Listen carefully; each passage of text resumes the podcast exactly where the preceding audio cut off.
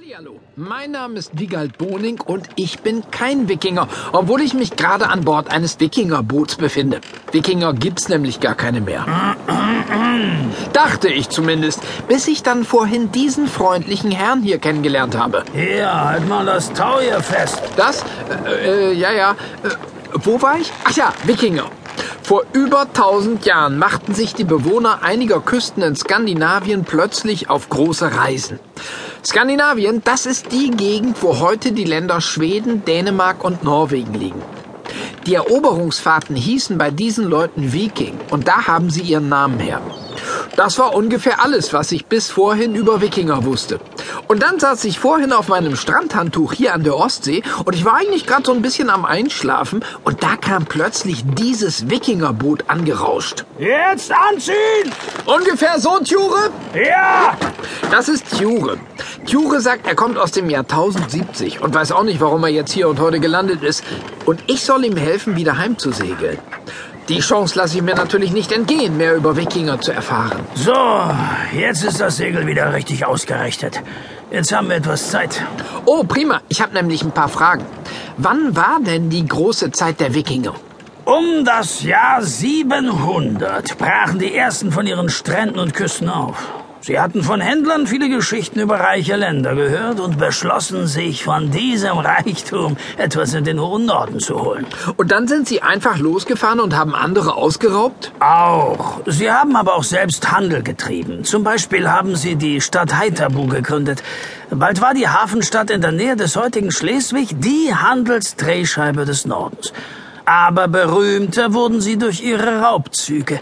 Am 8. Juni 793 überfielen Wikinger das Kloster Lindisfarne an der englischen Ostküste. Danach gab es immer wieder Wikinger-Raubzüge an den Küsten Schottlands und Irlands.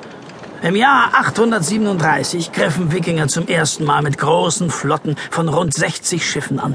Es gab mehrere Raubzüge ins Frankenreich, das sich damals über halb Europa erstreckte, und dann entlang der Ostküste Englands.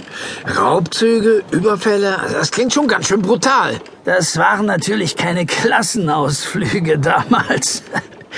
Aber das Leben war hart in diesen Zeiten. Und gleichzeitig dehnten sie auch ihre Handelsbeziehungen immer weiter aus.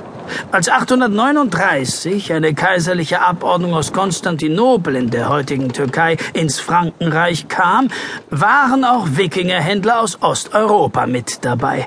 So wird klar, das Handelsnetz der Wikinger reicht bis zu den Slawen. Dort wurden die Wikinger Russ genannt. Davon leitet sich der heutige Begriff Russland ab. Und das Frankenland, wo lag das? Das Frankenland war ein Riesenreich. Dazu gehörten Gebiete im heutigen Frankreich, ganz Deutschland, die Schweiz, Österreich, sogar Teile von Italien. Im 9. Jahrhundert segelten die Wikinger auch die Flüsse hinauf. Sie überfielen Städte wie Hamburg, Paris, Köln oder Trier. Alle zitterten vor ihnen.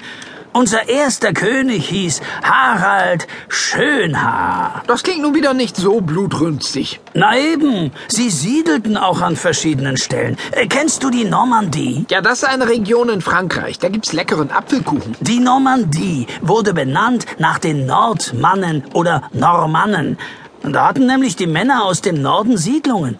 Außerdem segelten welche nach Island und gründeten dort Dörfer. Erik der Rote kam bis Grönland. Mit genau solchen Booten? Allerdings. Die Nordmänner bauten die mit Abstand besten Boote ihrer Zeit.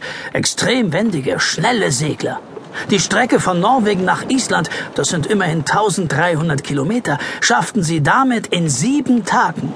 Von Grönland aus ging es noch weiter nach Westen, auf der Suche nach Siedlungsplätzen und Abenteuern. Leif Erikson erreichte Amerika. 500 Jahre vor Kolumbus. Davon habe ich schon gehört. Ein paar Jahre später gab es auch eine Expedition in die andere Richtung weit nach Osten.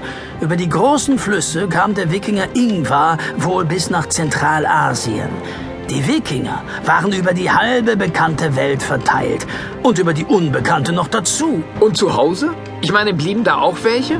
Oder waren die Wikingerdörfer dann komplett leer? Frauen und Kinder blieben zu Hause, aber auch genügend Männer, damit das Dorf verteidigt werden konnte. Langeweile hatten die nicht.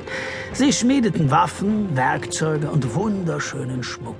Sie spannen aus Wolle Gewänder, die sie mit